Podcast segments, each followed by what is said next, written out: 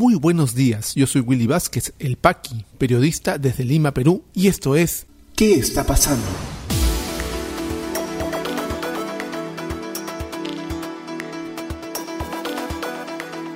Estas son las noticias de hoy, miércoles 4 de agosto de 2021. Repartija de cargos en el sector público. Vladimir Cerrón coloca a sus allegados en puestos claves del gobierno. Primer enfrentamiento entre Congreso y Ejecutivo. Bancada de Renovación Popular pide la renuncia de cinco ministros para poder dialogar con el primer ministro Guido Bellido. Ministro de Salud anunció que mantendrá los equipos técnicos de la pasada gestión para encarar esta pandemia de manera más decidida. Vamos al desarrollo de las principales noticias aquí en ¿Qué está pasando? Hace poco menos de tres meses, el actual presidente de la República, Pedro Castillo, hacía la siguiente aseveración. Los equipos técnicos, refiriéndose a profesionales, a gente que ayuda a la gestión pública, son parte del pasado, parte de la repartija y forman parte de personas que buscan acabar en un eventual gobierno a su cargo. Eso dijo el señor Pedro Castillo antes de la segunda vuelta, antes de los debates. Han pasado tres meses y la repartija inició en su gobierno gracias a su socio y líder del partido que lo llevó al cargo de presidente, Vladimir Cerrón. Está copando no solamente en los altos cargos de la función pública, sino también lo vimos en la designación de ministros tan cuestionados, muchos de ellos. Hagamos un rápido repaso. El comercio informa que el día de ayer se designó al señor Braulio Orajeda como viceministro de Gobernanza Territorial de la Presidencia del Consejo de Ministros. ¿Qué dice el señor Braulio Orajeda? Feliz cumpleaños, distinguísimo doctor Vladimir Cerrón. Un abrazo desde Lima, Perú. Escribía él como leyenda en una foto en su Facebook para saludar al líder de su partido en el 2019. Grajeda es militante Perú Libre desde 2017 y ha sido secretario de Organización del Sur. El 30 de julio pasado, Bellido y Castillo nombraron al secretario general de Palacio, un puesto muy importante. Firmaron la resolución que designaba a Bruno Pacheco Castillo, licenciado en educación secundaria, que acompañó de cerca a Castillo durante su campaña, ¿Qué sucede al abogado Félix Pino? Según el programa Panorama, Pacheco tiene denuncias policiales por violencia familiar. Fuentes del Ejecutivo señalan que este nombramiento genera preocupación, pues por lo general este puesto lo asume un abogado o funcionario con experiencia, ya que tiene que interpretar o aplicar normas. Pacheco no tiene experiencia en el sector público, conocida más allá de su labor de docencia y sindical en la FENATE, el gremio magisterial fundado por Castillo y que recientemente el ministro de Trabajo inscribió como organización sindical.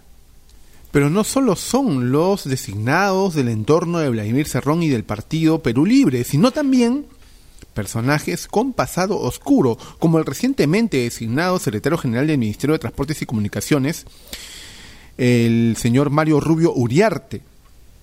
Este señor tiene varias denuncias en el sector transporte y ahora es una de las eh, cabezas, el secretario general. Fue denunciado por atropellar a una persona y causarle serios daños el 29 de junio de 2003. El fallo fue dado recién en el 2008, donde lo sancionan por sus actos. Él presentó una casación para apelar ante el resultado del juicio, sin embargo, este recurso fue calificado como improcedente un año después de presentada la casación. Esto no sería todo, informa Perú 21. Tan solo 19 días después de atropellar a esta persona, obtuvo una papeleta por una infracción muy grave cometida el 17 de julio de 2003. Esta papeleta está relacionada por conducir bajo los efectos del alcohol, narcóticos o estupefacientes.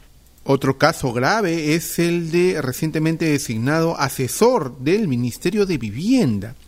Jefe de asesores, para ser más específicos, Salatiel Marrufo Alcántara. Eh, fue designado como jefe de gabinete de asesores del despacho ministerial de Vivienda, Construcción y Saneamiento del ministro Jainer Alvarado. Es investigado por el caso Los Malditos del Azúcar.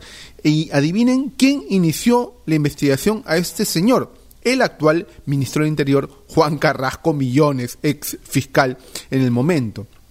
Luego de un proceso de competencia, el caso fue abierto en 2018 por el despacho de Juan Carlos Millones, que en su momento lideraba la Fiscalía de Crimen Organizado de Chiclayo. El ahora titular del Mininter abrió las indagaciones contra los que resulten responsables y programó la situación de los implicados, entre los que destacan Salatiel Marrufo Alcántara, Ernesto Flores Vilches, hermano del congresista, del ex congresista Clemente Flores, y otros administradores judiciales de la empresa agroindustrial Tumán.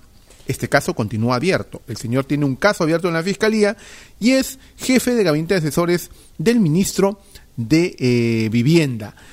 Un tema que sí nos llamó mucho la atención y ha estado muy fuerte en medios desde ayer es la designación de Natalia Jiménez, hija de un gran amigo de Vladimir Cerrón, como directora de Provías Nacional.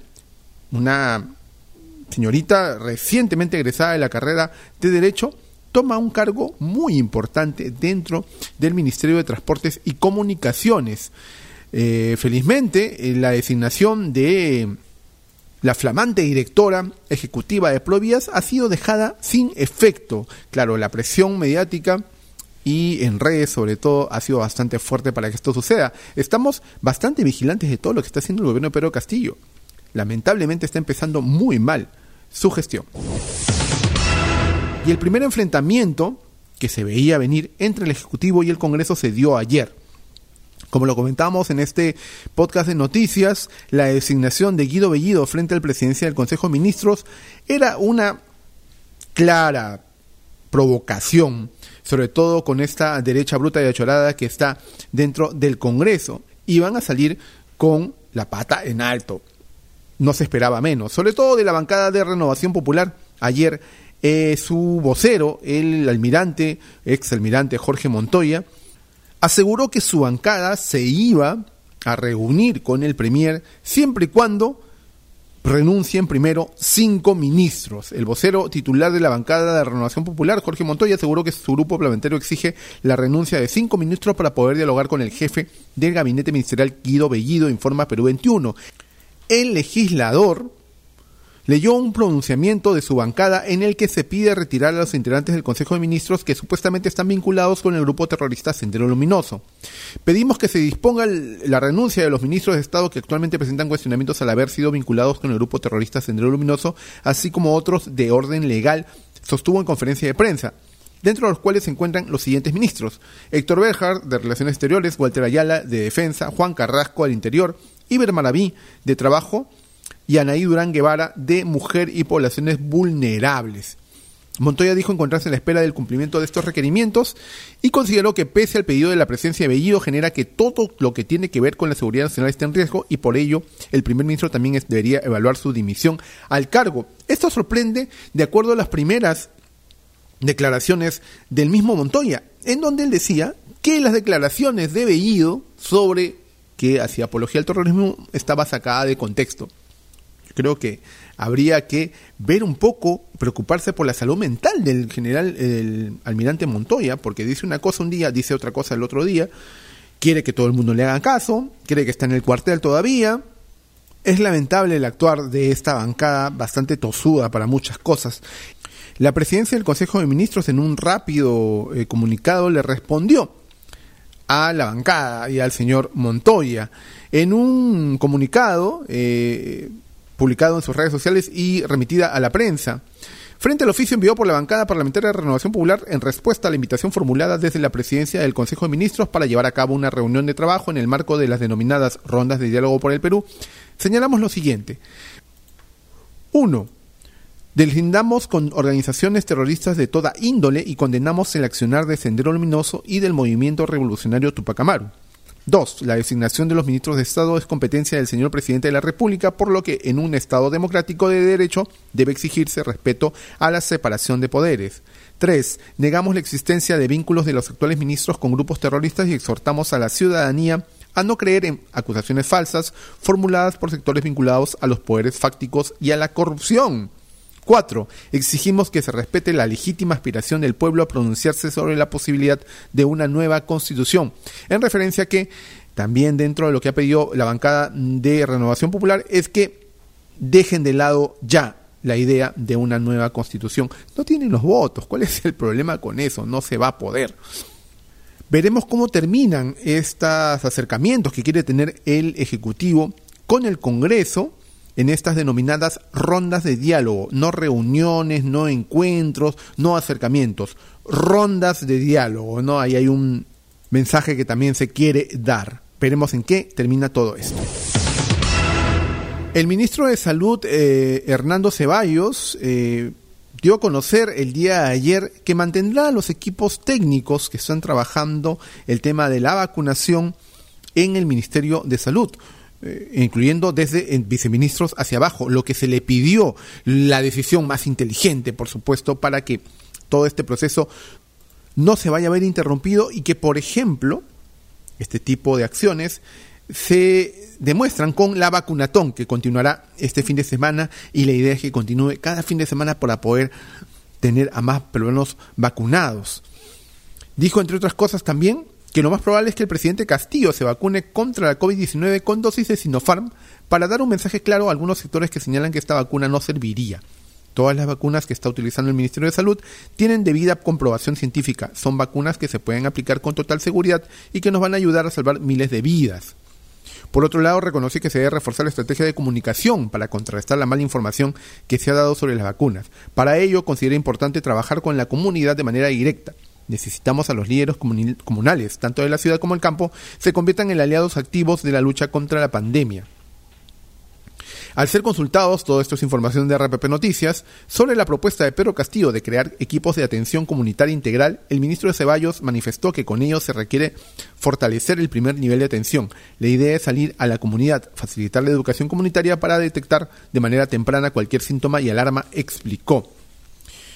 Por último, eh, Hernando Ceballos dijo que el Ministerio de Salud espera que para septiembre se hayan logrado vacunar alrededor del 60% de la población y aspiran tener inmunizada a toda la población mayor de 18 años para fines de este año. Esas son buenas noticias y esperemos que lo puedan lograr. Esperemos que se pueda llegar a ese a esa cifra. Sería muy bueno para que la tercera ola, que va a llegar de todas maneras, no nos afecte tanto como en otros países del mundo, en donde las vacunaciones no han avanzado con tanta celeridad como se requería al inicio. Y por favor, este fin de semana hay una vacunatón para que incluye al sector entre 38 y 40 años. Amigos, váyanse a vacunar. No importa la vacuna que llegue, la mejor vacuna es la que llega a tu brazo. Lo mejor es que puedan estar vacunados para poder evitar complicaciones con esta terrible enfermedad. Ya regresamos con mucha más información aquí en ¿Qué está pasando? Y este podcast llega a ti por un gentil auspicio de La Mamina.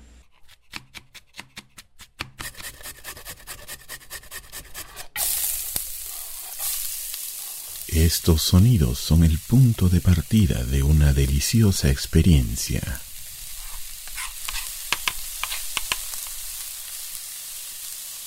La mamina, lasañas, pais y más. Cocina casera en tu mesa. La mamina, el amor se come. Delivery gratis San Miguel, Magdalena, Jesús María, Pueblo Libre. Para otros distritos, consultar tarifa de reparto. Llámanos al 910-833-575. Desde hace más de un año venimos realizando el podcast ¿Qué está pasando? que tiene como finalidad llevar información relevante, explicada en sencillo para que puedas empezar tu día con la dosis de información necesaria. Estamos comprometidos en seguir adelante en este proyecto para llegar a más personas y poder ayudarlas a mantenerse mejor informadas. Para ello necesitamos de tu ayuda, de todo el apoyo de esta comunidad ávida por mantenerse siempre al día de todo lo que está pasando. Hemos abierto una cuenta de Patreon, una plataforma muy fácil de usar para que puedas escoger uno de nuestros planes. Solo tienes que entrar a patreon.com slash elpaqui con K e I latina y escoger el nivel de suscripción con el que quieres apoyarnos. Recuerda que a mayor apoyo tendrás mayores beneficios, desde acceder a información relevante durante el día hasta participar de entrevistas a políticos. También tendremos cuentas de Yape y Plin, con abonos desde 5 soles por si deseas apoyar a que este trabajo se mantenga a flote. Luego de la publicación de cada podcast diario, haremos llegar los códigos QR para tal fin. Sin embargo, si deseas mantener los beneficios de Patreon, debes hacerlo en los montos establecidos y de manera mensual.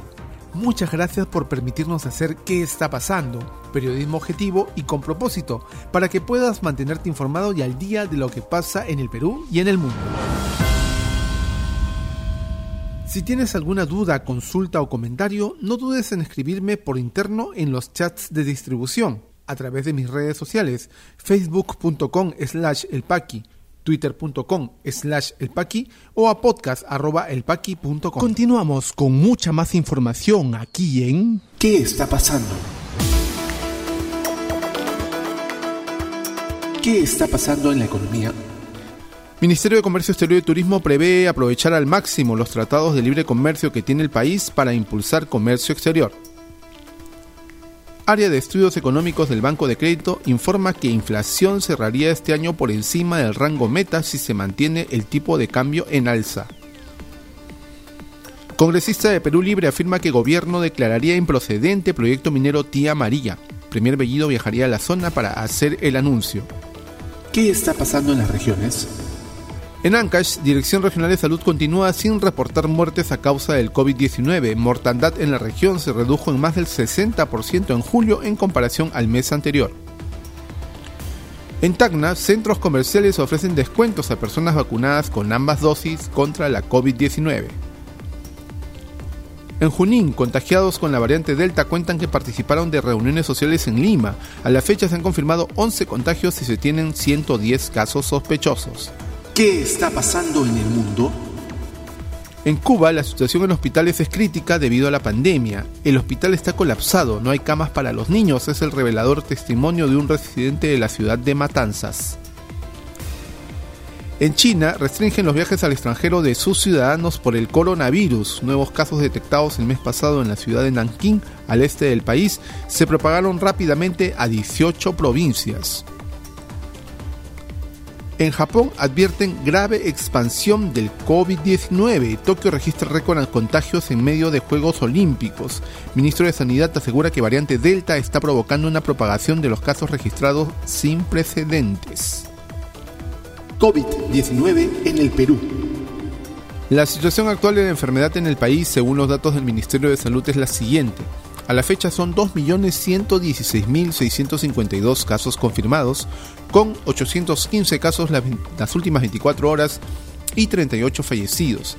Se han dado de alta a 2.083.747 personas, continúan hospitalizadas 5.126, lamentablemente han fallecido 196.598 peruanos y la campaña de vacunación continúa con un total de dosis administradas entre primera y segunda de 13.623.493, que hacen un total de 5.497.499 peruanos vacunados. Si te interesó este podcast de noticias, recomiéndanos con tus contactos porque estaremos enviando este audio todos los días para que puedas tener una aproximación noticiosa a lo que está pasando en el país. Suscríbete a nuestra lista de distribución en WhatsApp y compártelo. Puedes seguirme también en mis redes sociales de Facebook, Twitter y YouTube como Willy Vázquez El Paqui o visita podcast.elpaqui.com. Muchísimas gracias por llegar hasta aquí. Nos escuchamos en cualquier momento.